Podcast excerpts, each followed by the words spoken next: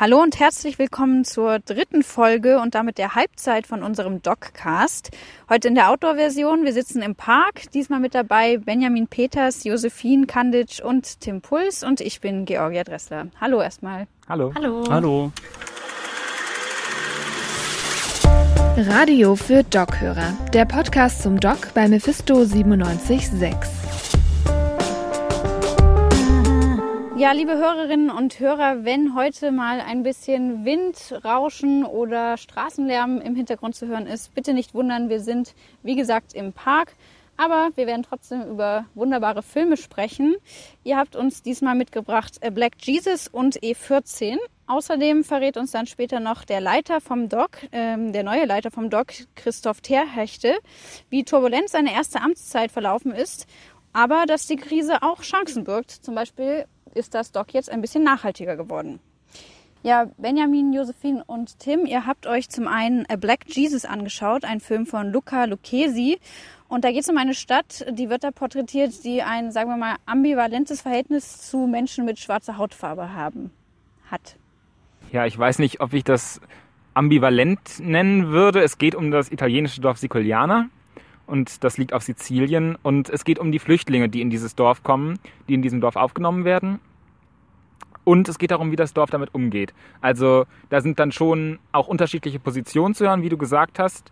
Aber es kommen sehr viele verschiedene Altersgruppen, sehr viele verschiedene Milieus zu Wort, Priester, ähm, Händler, äh, Leute, die schon ganz lange in dem Dorf leben oder auch junge Menschen, Kinder, die kommen alle zu Wort und werden in Bezug auf diese Flüchtlingssituation gehört, aber auch die Flüchtlinge selbst werden gezeigt und wie sie versuchen, in diese Dorfgemeinschaft, die noch auf sehr vielen traditionellen Werten aufgebaut ist, äh, hineinzukommen. Und die, in diesem Dorf hat man teilweise noch nie einen Schwarzen gesehen, einen schwarzen Menschen. Und das Ganze, obwohl in diesem Dorf eine besondere Tradition äh, vorhanden ist, nämlich die Tradition des schwarzen Jesus. Dabei handelt es sich um eine Skulptur von Jesus, die aber schwarz angemalt ist. Und das ist ja etwas, das man so sonst von Christusdarstellungen, vor allem in Italien, aber auch sonst in Europa eher nicht gewohnt ist. Genau darauf wollte ich eigentlich auch hinaus, dass das, also zum einen sind da die geflüchteten Menschen aus Afrika, aber auch eine schwarze Jesusfigur. Und trotzdem, wie ich das so verstanden habe, sind viele Menschen in dem Dorf den Geflüchteten eher, naja, nicht nur positiv stehen die denen gegenüber, nicht wahr? Es ist da durchaus ein gewisser, ähm, eine gewisse Skepsis zu beobachten. Oder wie habt ihr das wahrgenommen? Ja, auf jeden Fall würde ich auch sagen, dass ähm, die Bewohner und Bewohnerinnen des Dorfes äh, sehr unterschiedliche Meinungen gegenüber den Geflüchteten haben, die dort ähm, ja, Übersetzen von, von Afrika oder afrikanischen Ländern aus. Ähm, und denke, dass die Meinung der unterschiedlichen Menschen dort sehr durchwachsen ist. Das würde ich auf jeden Fall auch sagen. Und äh, es gibt ein paar ganz schöne Szenen, wo gezeigt wird, dass das durchaus auch in dem ganzen, in dem ganzen Dorfgefüge bearbeitet wird. Also zum Beispiel gibt es dort Szenen ähm, von einer Schulklasse, die eben wirklich auch mit dem Thema Migration immer wieder ähm, ja, sich beschäftigen und eben auch äh, Geflüchtete dann zu sich in die Klasse einladen, um da wirklich auch mal ins Gespräch zu kommen. Und was wird da so für ein, so eine Ambiente in diesem Film vermittelt? Also wie, was habt ihr für Eindrücke? Welche, welche Eindrücke nehmt ihr mit? Benjamin, ja. Zum einen gibt es natürlich, ähm, also es werden zum Beispiel ähm, Demonstrationen in dem Dorf selber auch gezeigt von den äh, Bewohnern und Bewohnerinnen und da geht es natürlich auch um die Identitätsfrage und ähm, na, auch die kulturelle Identität dieser Menschen, die dort leben und ähm, dort wird natürlich auch unter anderem protestiert, dass die Menschen ihre Identität aufgrund der Geflüchteten, die dort äh, immer mehr ankommen, ähm, verlieren und das Dorf auf eine Art ähm, untergeht, in Anführungsstrichen. Äh, und äh, insofern sind da natürlich die Menschen, die das natürlich ähm, kritisieren und die Geflüchteten auf eine Art dort nicht dulden. Andererseits gibt es eben auch den Italienischlehrer, der für die Geflüchteten da ist und sich ähm, in dem Dorf und auch äh, in der Umgebung stark für die Geflüchteten einsetzt und ähm, auch versucht, aktiv diese Menschen in äh, der in diesem Dorf zu integrieren. Ich würde einfach mal daran anschließen, weil es gibt auf jeden Fall auch sehr viele Momente in dem Film, die zeigen, dass die ganze Struktur dieses Dorfes einfach nicht mehr richtig gut funktioniert. Also es ist einfach eine sehr strukturschwache Region. Und ja, der Wegzug der, Leu der jungen Leute ist auf jeden Fall ein Thema, die Arbeitslosigkeit. Und man sieht eben auch, dass ja, dieses Dorf damit konfrontiert ist, all diese Probleme zu lösen. Und das Thema Migration kommt eben zusätzlich jetzt noch dazu. Und dadurch ja, hat man es mit so einem Potpourri an ganz vielen äh, gesellschaftlichen ähm, Themen zu tun, die natürlich auch woanders spielen könnten. Also ich glaube, wir hatten da ähm, bei, beim Filmsehen einfach alle den Eindruck, dass es eine Geschichte ist, die äh, etwas thematisiert, was ähm, ja an vielen Orten der Welt sich gerade abspielt. Möchtest du noch was zu sagen, Tim? Ja, vielleicht so viel, ähm, dass, dass ich finde, ähm, dass bei dem Film gerade so dieses Spannungsverhältnis zwischen Tradition und äh, Fremden, ähm, von Vertrauten und Fremden, von Unbekannten, von Herausforderungen, dass das äh, ziemlich gut herausgearbeitet wird. Ähm, dass ich trotzdem manchmal den Eindruck hatte, äh, hier werden jetzt Menschen gezeigt, die vielleicht nicht äh, so viel ähm, Wichtiges äh, dazu beizutragen haben. Das, das hatte ich zumindest manchmal das Gefühl, dass man da jetzt vielleicht ein paar Stimmen auch noch nicht hört, die man vielleicht auch noch gerne hören würde, so von den Politikern. Ähm, es ist sehr auf dieses Dorf konzentriert und ähm, das ist mir noch aufgefallen. Wobei es, glaube ich, da auch so ein paar Auszüge dann gab aus so ähm, Radiosendungen, wenn ich mich erinnere oder richtig erinnere, wo dann schon auch nochmal, glaube ich, so Grund also politische Haltung in Italien so ein bisschen durchkamen. Äh, Aber das stimmt, es wurde hauptsächlich eben aus, aus der Perspektive der Leute, die dort wohnen, gesprochen. Ja. Zur Machart kommen wir jetzt auch gleich noch im Zuge, zur Machart des Films kommen wir jetzt auch gleich noch im Zuge, ähm, wenn wir jetzt über den Regisseur sprechen, Luca Lucchesi. Ähm, der hat ja zum einen auch einen persönlichen Bezug zu Siciliana und zum anderen ist er mit einer Frau verheiratet, deren Onkel sich auf seinen Filmstil ausgewirkt hat, Josephine.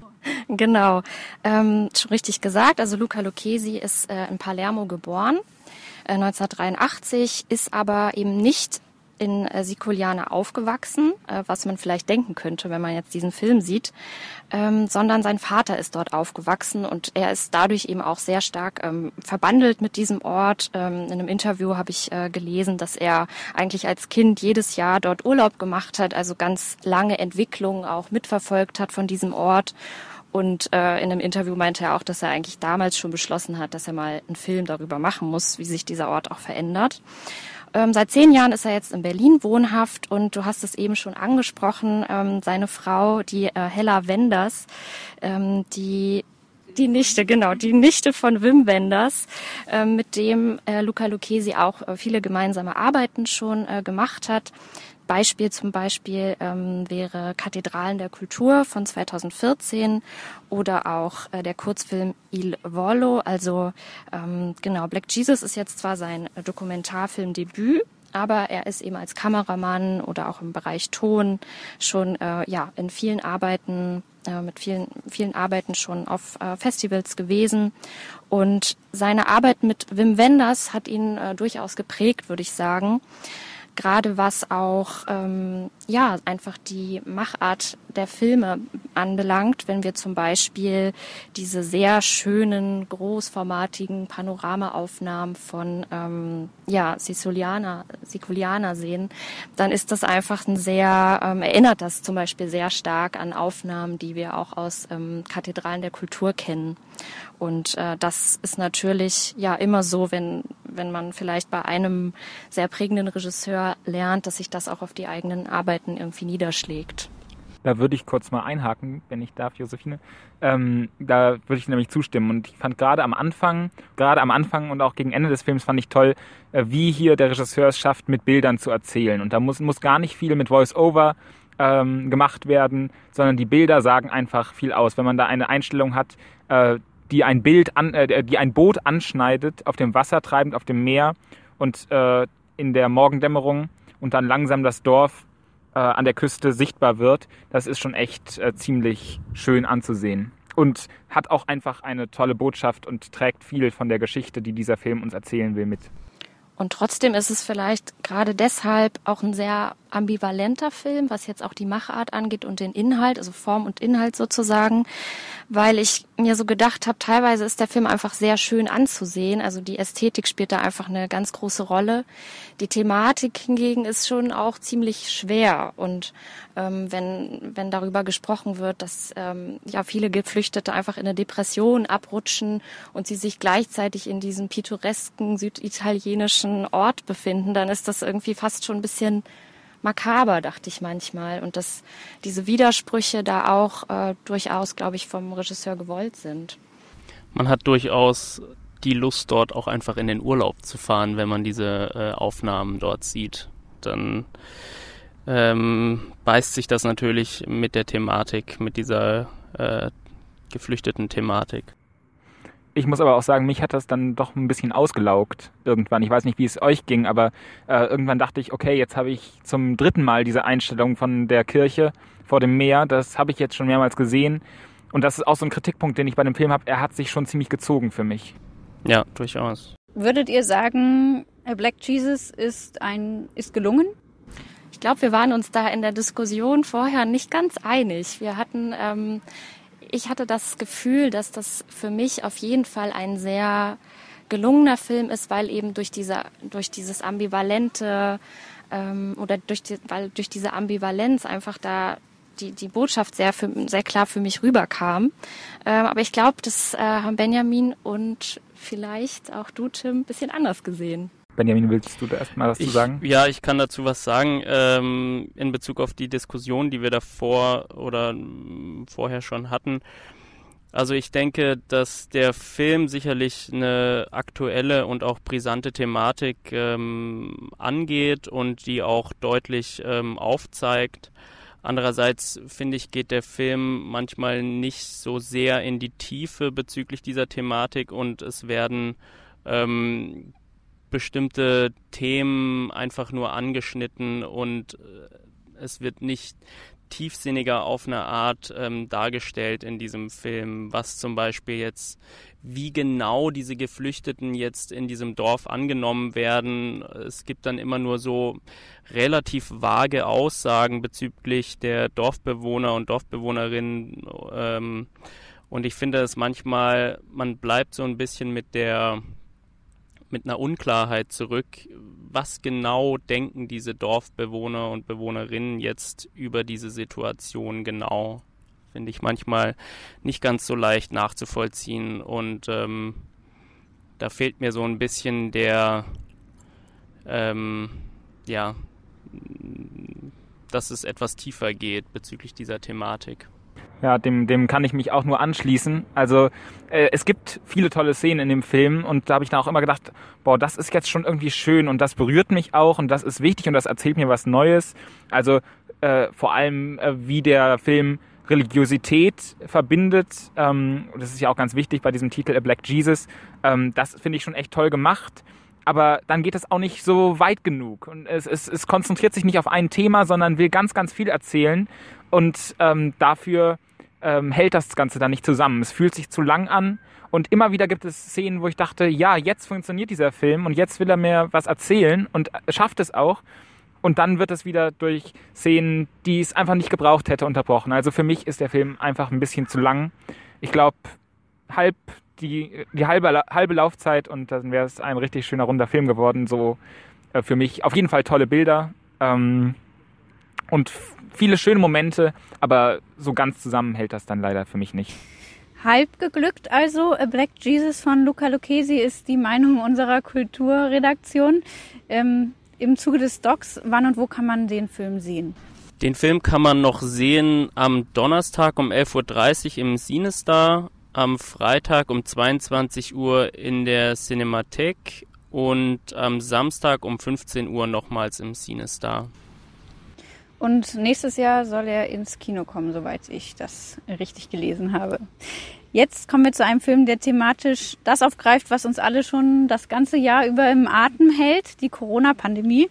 In der ersten Folge haben wir ja schon drüber gesprochen, hier von unserem Doccast, wie sich Corona formal auf das Doc ausgewirkt hat. Aber auch inhaltlich kommt die Pandemie, wird die Pandemie von einigen Filmen aufgegriffen. Ein Beispiel dafür ist E14 oder E14, ich bin mir nicht ganz sicher, von Paiman Sekawat. Und da geht es um den Lockdown im Frühjahr, Benjamin. Genau, in E14 geht es um den Lockdown im Frühjahr. Der Regisseur äh, filmt aus seiner Wohnung, ähm, nachdem zwei Wochen die Stadt London im völligen Lockdown ähm, sozusagen sich befindet. Er filmt aus seiner Wohnung in einer eher privilegierten äh, Stadt, in einem eher privilegierten Stadtviertel und äh, filmt mehr oder weniger seinen Nachbarn und Nachbarinnen, was sie während dieser Lockdown-Zeit in diesem Viertel so anstellen. Das sind dann überwiegend äh, meiner Meinung nach etwas banale und eher einfache Dinge, was den Leuten in dieser Zeit eben so einfällt, was man machen könnte, wenn die ganzen Menschen eben zu Hause auf eine Art eingesperrt in Anführungsstrichen sind. Ähm, es wird viel geraucht auf dem Balkon. Natürlich sind iPad und äh, Handy allgegenwärtig. Die Leute gehen einkaufen, putzen ihre Wohnungen und pflegen ihre Pflanzen, was eher zu was eher eine Ausnahme ist oder was eher eine, ja. Also die Welt ist mehr oder weniger lahmgelegt in diesem äh, Londoner Stadtteil und ähm, es werden unter anderem auch witzige und etwas absurdere Szenen gefilmt, was den Leuten eben in dieser Zeit so einfällt. Der Film hat auf eine Art, die ähm, für mich zumindest die Unbeholfenheit der Menschen in diesem Viertel ganz gut dargestellt, weil sie, weil der Film in diesen 19 Minuten den Eindruck vermittelt, dass die Menschen gar nicht so richtig wissen, was sie mit dieser Zeit machen sollen und ähm, sich auf eine Art auch sehr viel langweilen. Mhm. Du hast gerade gesagt, 19 Minuten, also es ist eher ein Kurzfilm ähm, von dem Regisseur Paiman Sekawat. Ähm, was kannst du uns vielleicht noch zu dem Filmemacher sagen? Der ist ja auch jetzt kein, der hat jetzt nicht einfach mal seine Kamera genommen und äh, drauf losgefilmt, der macht auch sonst professionell Filme. Auf jeden Fall. Äh, Paiman Sekawat ist in London, ist ein in London beheimateter Filmemacher und hat sich vor allem Dokumentar- und Spielfilm in Bezug auf ähm, Umweltzerstörung und äh, auch Menschenrechtsverletzungen äh, konzentriert. Zum einen hat er zum Beispiel eine sechsteilige Dokumentarserie über die Umweltzerstörung im Amazonasgebiet äh, gedreht. Das war 2016. 2017 kam der Film Timbo raus oder der Dokumentarfilm. Da ging es um die Auswirkungen des Staudammbaus internationaler Energiekonzerne ähm, auf die äh, indigene Bevölkerung auch im Amazonasgebiet. Die Premiere dieses Films Timbo kam auf der Barcelona Human Rights Film Festival und äh, später eben auch auf großen Umwelt- und Menschenrechtsfilmfestivals. Da hat er unter anderem auch Preise für die besten Kurzdokumentarfilme, beste Kamera und auch bester Regisseur. Also ein ähm, vielseitiger Dokumentarfilmer. Jetzt also eine Momentaufnahme aus dem Corona-Lockdown 2020. Wie sind da so eure Eindrücke? Habt ihr, ähm, wie habt ihr euch gefühlt, als ihr diese Szenen gesehen habt? Auch mal in die Runde. Josephine? Also als ich den Film das erste Mal gesehen habe, dachte ich so, wow, diese Zeit im März, das ist schon gar nicht mehr so meine Lebensrealität, aber tatsächlich ist es ja noch nicht so lange her. Und ähm, ich habe mich da auf einmal wirklich so zurückgebeamt gefühlt in diese Zeit des Lockdowns, ja auch ähm, hier in Leipzig. Ähm, gleichzeitig dachte ich mir, diese Idee, die ähm, Sekavat dort hatte, einfach die Kamera rauszuholen und seiner Tätigkeit eben auch wieder nachzugehen als Dokumentarfilmer, gefiel mir total gut. Und sein Blick ähm, hilft einem dann dabei, auch so wirklich kleinere Details und Skurrilitäten dieses ähm, Stadtviertels irgendwie so mit aufzufangen und sich selbst auch irgendwie daran ja zu ergötzen so ein bisschen. Also der ganze Film hat auf jeden Fall auch was unglaublich voyeuristisches, weil man ja wirklich die Leute wie in so einer Art Aquarium schon fast sieht. Also das sind ja sehr moderne Häuser, also die ganze Architektur dieses Viertels ist sehr futuristisch, sehr modern, sehr viel Glas und äh, ja, teilweise kann man bei den Leuten einfach so ins Wohnzimmer hineinschauen und äh, fühlt sich dadurch so ein bisschen so, ja, als würde man was nicht ganz Legales irgendwie tun. Und das, ähm, ja, hat mir einfach sehr, sehr gut gefallen oder fiel mir sehr leicht, da irgendwie einzusteigen in diesen Film. Und ich finde auch, dass der Regisseur eigentlich schon fast so ein bisschen wie so ethnografische Beobachtung macht in dem Film und sich so wirklich so bestimmte ähm, Alltagspraktiken anschaut, bestimmte Dinge, die man vielleicht vorher auch schon hätte beobachten können, aber die wie so konzentriert sind durch diese besondere Lockdown-Situation und die man wie auf so einem Tablett serviert bekommt. Was machen Leute eigentlich so den ganzen Tag? Tim, möchtest du noch was ergänzen? Ähm, ja, also ich, ich, ich stimme dir da auch voll zu, Josephine. Ähm, ich fand auch ganz spannend, wie äh, durch diese Glasscheiben und äh, diese moderne Architektur, wie da so ganz eigene Bilder kreiert werden, die, wenn sich diese Hochhäuser ineinander äh, schieben, überlappen, auch mit Licht und der Sonneneinstrahlung und Schatten hat und äh, Zeitraffer hat er hier sehr viel gearbeitet. Das ergibt wirklich tolle Bilder die einem aber auch so ein bisschen ein befremdliches Gefühl von unserer Lebensrealität oder zumindest der Lebensrealität von Menschen in modernen Großstädten geben. Und genau da legt der Film dann auch den Finger in die Wunde. Ja, durch dieses Voyeuristische, was du schon angesprochen hast, wirkt das dann wirklich so, als würde man gar keinen Menschen zusehen, sondern irgendwelchen Tieren. Das wird dann auch noch dadurch unterstützt, dass er dann hin und wieder die Tauben von London äh, und die Vögel dazwischen schneidet und das Ganze mit einer gehörigen Portion Gesellschaftskritik versieht. Hat der Film auch eine Message oder ist das wirklich nur so eine Bestandsaufnahme, wie es 2020 im Frühjahr in einem Londoner privilegierten Viertel im Lockdown aussah? Der Film hat schon auch eine Aussage und zwar eine wichtige und äh, zwar in Bezug auf moderne Stadtentwicklung, äh, Immobilienspekulationen, ähm, weil man eben merkt, diese ganzen Häuser und diese Menschen, die man da sieht, das sind nicht so viele, wie in diese Häuser eigentlich reinpassen in London. Und dann wird auch wirklich mit Radiobeiträgen ähm, und Voice-Over wird da mitgeteilt, es gibt Leute, die in London auf der Straße leben und die eben nicht die Möglichkeit haben, sich in Corona-Zeiten äh, in das sichere private Leben zurückzuziehen, sondern die dauerhaft auf dieser äh, Offenheit äh, auf der Straße leben müssen und dann auch gesundheitlichen Risiken dadurch ausgesetzt sind. Und da äh, eben auch Stichwort Gesellschaftskritik ähm, macht der Film auch wirksam drauf aufmerksam. Wann und wo läuft E14 von Payman Sekawat im Rahmen des Doc Festivals? Also der Film läuft jetzt noch zweimal und zwar einmal am Freitag ähm, im Sinister um 12 Uhr und dann nochmal im Passagekino am Samstag um 17.15 Uhr. Ähm, und das Ganze im Rahmen eines Kurzfilmprogramms. Das sollte man dazu sagen, glaube ich, dass das so ist. Alles klar.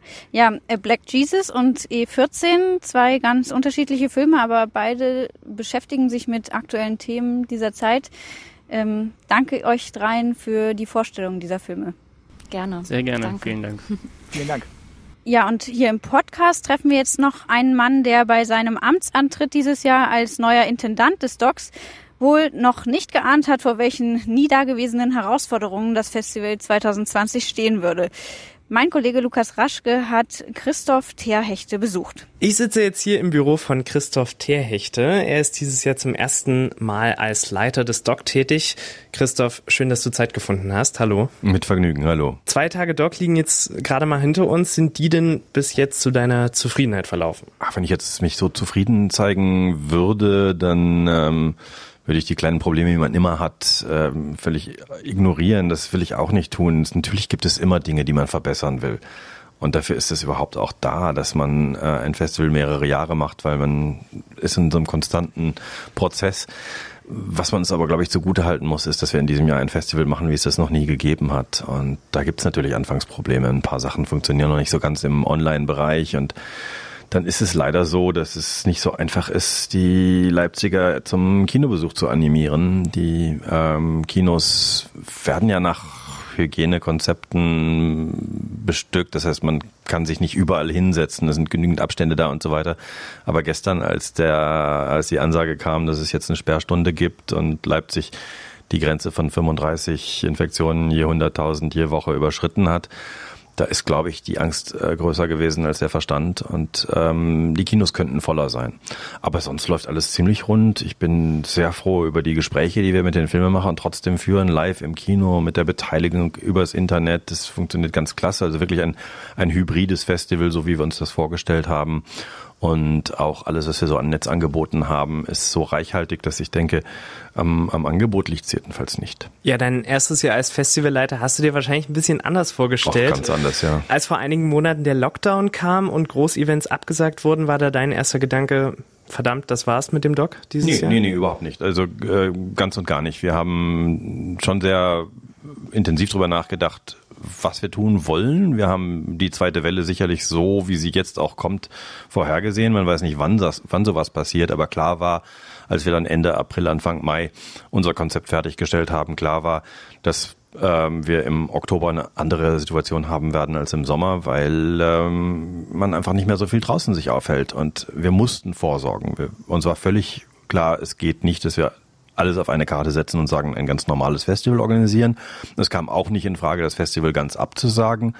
Und es kam ebenso wenig in Frage, nur online zu gehen und von vornherein die Waffen zu strecken und zu sagen, wir versuchen es gar nicht erst mit dem Kino. Also haben wir gesagt, wir verzichten darauf, Gäste einzuladen, keine Reisen, ähm, das war vernünftig.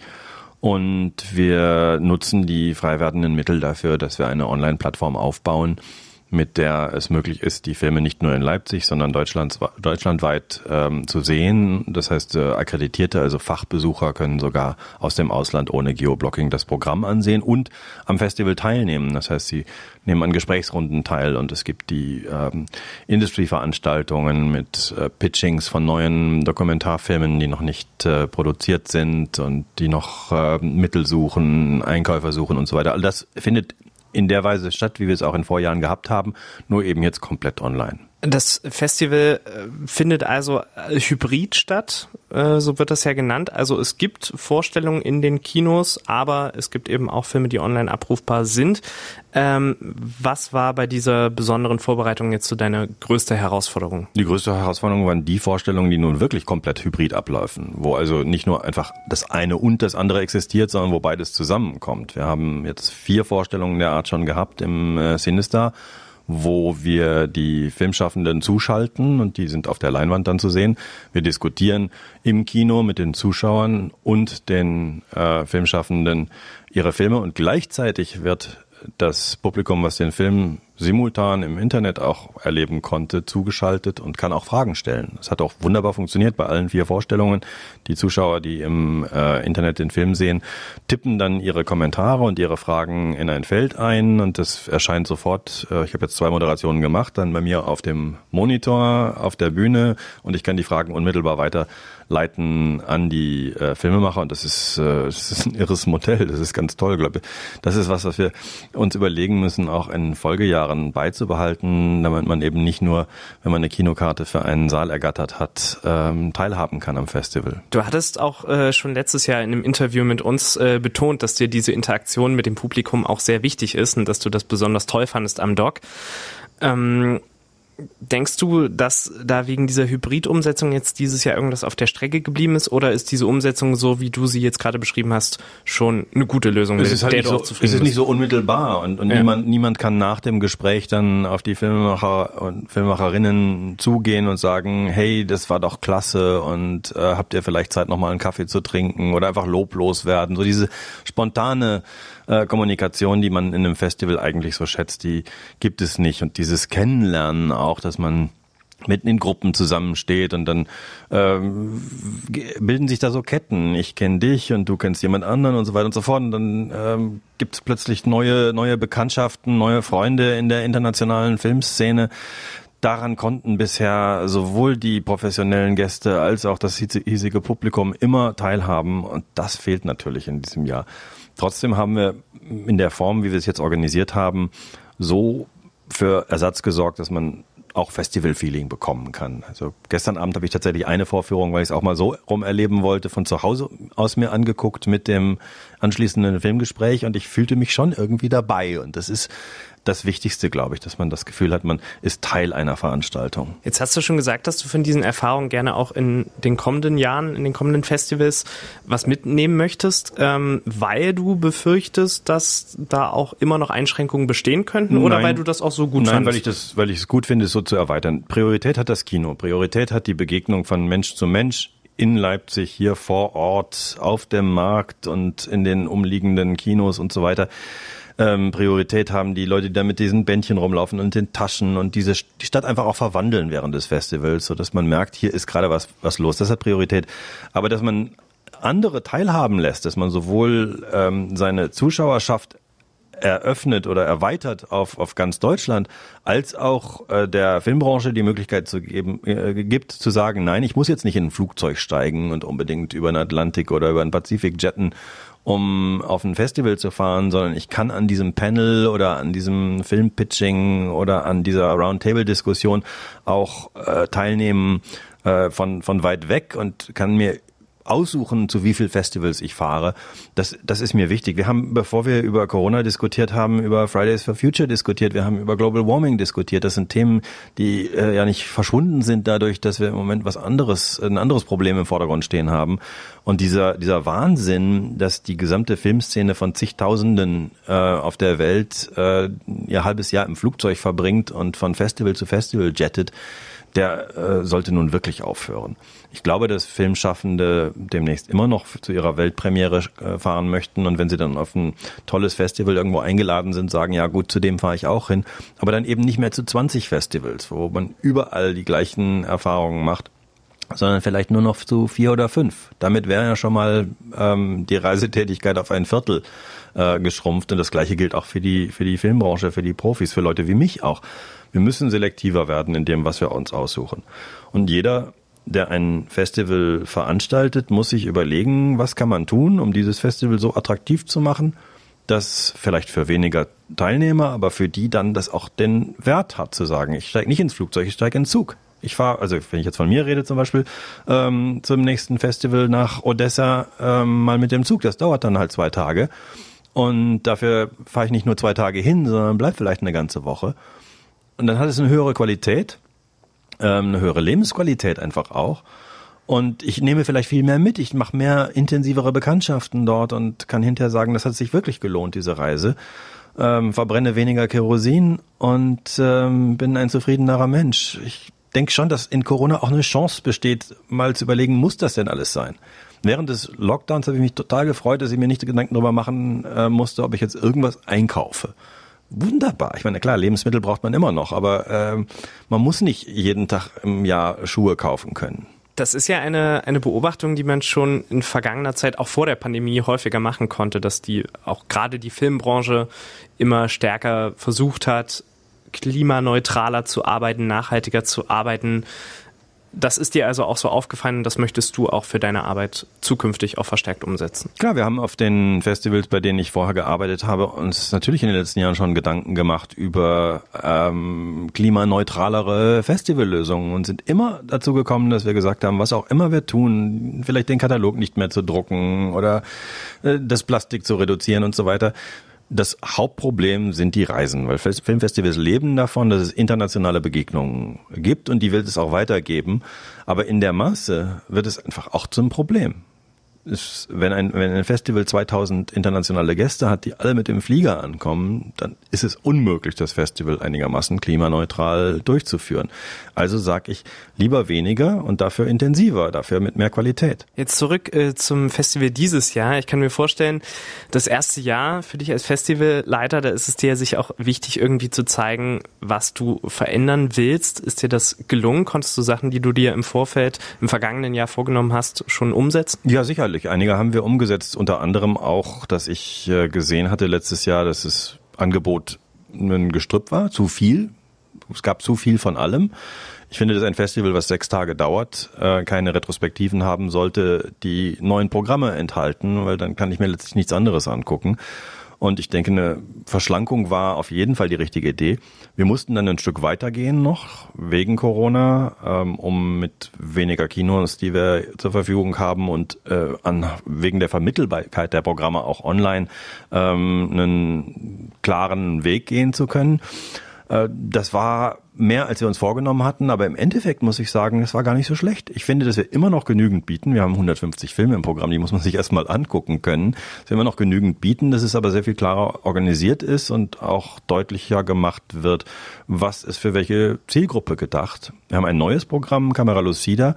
Das war im ursprünglichen Konzept nicht drin. Wir haben aber festgestellt, während des Programmierens, während des, der Filmauswahl, dass wir eine Kategorie brauchen für Filme, die nicht kategorisierbar sind, also für Filme, die so aus dem Rahmen fallen und die irgendwie nirgend, nirgendwo so richtig ihren Platz finden wollten. Wir hatten so eine Hand von Filmen, wo wir sagten, wir wissen nicht so richtig, was wir damit machen. Also haben wir gesagt, wir schaffen eine neue Sektion dafür, diese Kamera Lucida außer Konkurrenz, die einzige äh, Programmsektion, die in keinem Wettbewerb läuft und damit die Filme auch irgendwo beschützt, weil es sind fragile Filme, das sind Filme, die anspruchsvoll sind, die so wild und originell sind, äh, dass sie nicht wirklich vergleichbar wären mit, mit anderen. Das ist eine Neuerung. Eine andere Neuerung, die wir uns vorher sehr gut überlegt hatten, war die Verschmelzung des bisherigen Next Masters Programms mit dem internationalen Wettbewerb, weil ich nicht die äh, Newcomer von den erfahreneren Filmschaffenden trennen wollte, sondern die wirklich miteinander in, einen, äh, in einer Konkurrenz sitzen wollte. Dafür haben wir einen neuen Preis, einen Nach Nachwuchspreis. Und wir haben einen ganz neuen Wettbewerb geschaffen, der Goldene Schnitt der das, den Anspruch hat, Filme zu zeigen, die zwar Schwergewichte sind, aber leichter zugänglich als manche andere. Also die wirklich großes Kino sind in dem Sinne, dass man da drin sitzt und sich gar nicht mehr die Frage stellt, sehe ich jetzt einen Dokumentarfilm oder was auch immer, Filme, die einen mitnehmen und äh, die es schaffen, ihren, ihren Stoff gut zu vermitteln. Und wir haben uns auch angesichts von Corona überlegt, dass wir diese Jury, die die goldene und silberne Taube in dem Wettbewerb verleihen, aus Leipziger Publikum zusammenstellen. Das heißt, man konnte sich bewerben hier und sagen, ich möchte an der Jury teilnehmen. Wir haben eine überraschend hohe Zahl von Bewerbungen bekommen und haben eine wunderbare Jury aus sieben Personen zusammengestellt, die also Leipziger sind und dann während dieser Woche im Kino die Filme sehen und auch als einzige Jury, weil die anderen alle von zu Hause aus gucken, als einzige Jury am Sonntagabend auf der Bühne stehen wird und äh, die Preisverleihung dann auch wirklich äh, persönlich äh, mit, mitbekommt. Aber ich glaube, das ist was, was wir beibehalten. Es ist einfach toll, eine Jury zu haben, die auch nicht aus, aus Fachleuten, man könnte auch sagen Fachidioten, also nicht aus Fachleuten besteht, sondern aus Leuten, die einfach nur filmbegeistert sind und da sind äh, Leute dabei, die sind das letzte Mal, das erste Mal bei, letzte Jahr das erste Mal bei Doc Leipzig gewesen. Aber es ist auch jemand dabei, die schon 1965 äh, Doc Leipzig geguckt hat. Also das ist, das ist toll. Das ist ein wunderschöner Bogen wird da gespannt. Und äh, wir haben uns gestern getroffen. Ich fand das super angenehm und möchte das, glaube ich, fortsetzen. In einigen Filmen wurde ja tatsächlich auch thematisch die Corona-Pandemie aufgegriffen. Da sieht man mal wieder, wie aktuell das immer ist äh, beim Doc. Glaubst du, dass der Film, speziell der Dokumentarfilm, ein vielleicht ein, ein besonders geeignetes Mittel ist für unsere aktuelle Situation, für unsere aktuelle globale Situation gerade, äh, um Probleme aufzuzeigen, um zu kommunizieren. Dokumentarfilme können sicherlich sehr viel schneller reagieren als Spielfilme oder auch Animationsfilme, aber es dauert im Allgemeinen auch bei Dokumentarfilmen drei bis fünf Jahre, die zu machen. Also kurze Filme zu haben, die sich jetzt schon mit Corona auseinandersetzen, beziehungsweise in diesem Fall ganz konkret mit dem Lockdown auseinandersetzen, Das ist äh, eine Ausnahme. Es ist wunderbar, dass wir die Filme haben. Äh, wir sind vermutlich das erste Festival, was ähm, jetzt nicht nur einfach irgendein persönliches Video-Statement, sondern wirklich ausgearbeitete, konstruierte Filme zeigt zu diesem Thema. Aber die meisten Filme, die wir zeigen, sind natürlich Filme, deren Themen den Filmschaffenden schon vor fünf Jahren im Kopf rumgegangen sind. Man muss die Filme, man muss schreiben, Konzepte machen, man muss die Filme finanzieren, dann muss man drehen, man muss das Geld finden, um den Film fertigstellen zu können und dann in, in die Welt setzen. Und das dauert so lange, dass man davon ausgehen muss, dass wenn Filme heute sehr aktuell erscheinen, es einfach nur heißt, dass die Filmkünstler Visionen hatten, dass sie visionär waren. Ich glaube, dass Künstler eine Sensibilität haben und brauchen, die eben auch äh, noch einige Jahre nach dem ursprünglichen Gedanken dann aktuell ist. Sie müssen sozusagen vorwegnehmen, womit man sich dann beschäftigen wird.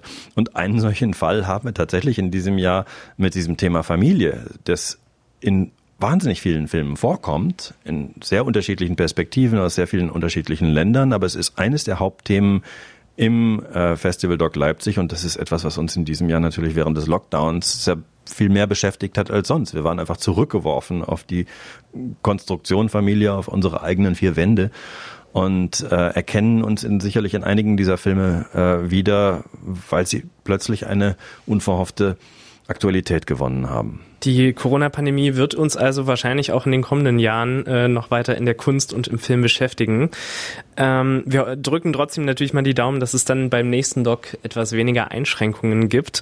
Welche Ziele, Veränderungen, Verbesserungen hast du für die kommenden Docs? Ich möchte das Festival erweitern, sowohl in die Breite, das heißt ähm, geografisch. Es wäre schön, stärker noch in die Stadtteile gehen zu können, neue Spielorte zu gewinnen, auch die Stadt Leipzig zu verlassen und ins Umland zu gehen. Ich würde auch gerne in die Länge, sage ich jetzt mal, gehen. Das heißt auch im Jahr zwischen den Festivals äh, Programm machen, stärker noch und den Dokumentar- und Animationsfilm ins Bewusstsein stellen, immer verknüpft mit unserer Identität als Doc Leipzig. Äh, sozusagen nach dem Festival ist vor dem Festival. Das ist ein, ein, ein wichtiges Projekt, was es auch ähm, ermöglichen soll, eine größere Gemeinde zu gewinnen für den Dokumentar- und Animationsfilm. Und ansonsten denke ich, müssen wir uns konsolidieren und müssen das, was wir uns dieses Jahr vorgenommen haben, wenn es denn möglich ist, ich hoffe es sehr, im nächsten Jahr ohne Pandemiebedingungen so richtig äh, ins Kino bringen. Christoph, vielen Dank fürs Interview und viel Erfolg weiterhin für dieses Festival und für alle kommenden. Herzlichen Dank. Damit ist auch unsere heutige Folge vom Doccast zu Ende. Infos zum Doc und allen Filmen gibt es wie immer unter doc-leipzig.de und auch auf unserer Seite radiomephisto.de findet ihr ausgewählte Artikel zum Doc. Schaut auch immer gerne auf Instagram vorbei. Da berichten wir ja zurzeit vom Doc Neuland, der interaktiven Virtual Reality Ausstellung vom Doc. Und äh, die Folge morgen vom Doccast, die behandelt die Filme Rift, Fin Finny und Hotel Astoria. Und da gibt's dann auch ein Interview mit der Filmemacherin vom, von Hotel Astoria. Wir freuen uns, wenn ihr wieder einschaltet. Bis dann.